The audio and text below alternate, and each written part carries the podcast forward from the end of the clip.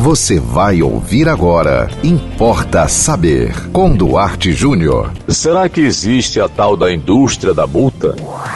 Importa saber.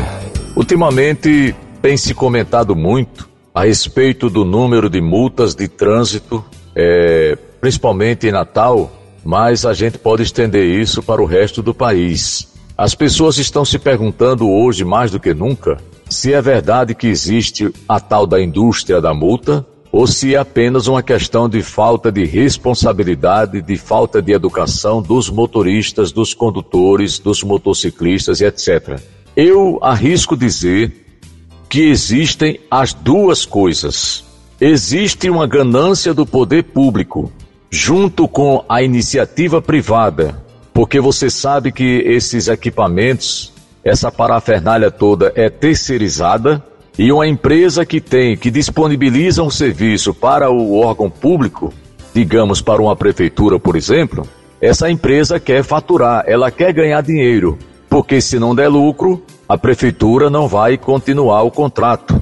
Então, prefeituras brasileiras, governos estaduais e governo federal, porque tem as multas também do âmbito federal, nas rodovias federais, eles ganham com isso.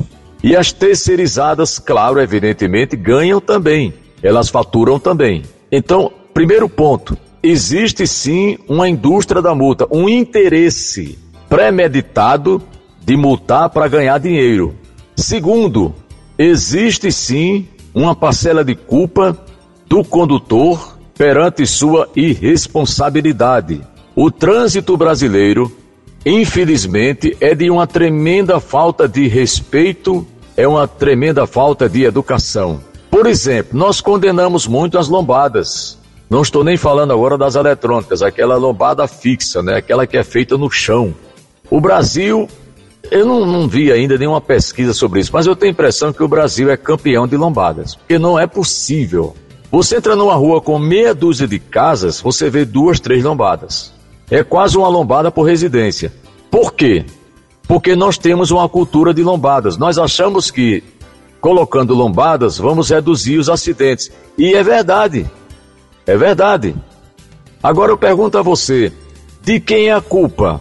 não sei se você sabia. É, dizem que os maiores pedidos que chegam nas câmaras municipais aos vereadores é de lombada.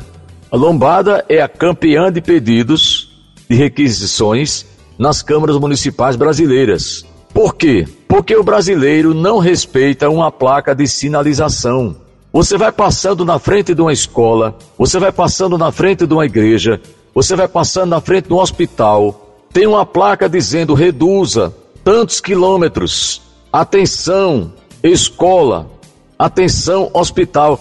A grande maioria, infelizmente, a grande maioria dos condutores brasileiros só respeitam se eles perceberem que tem o equipamento de multa.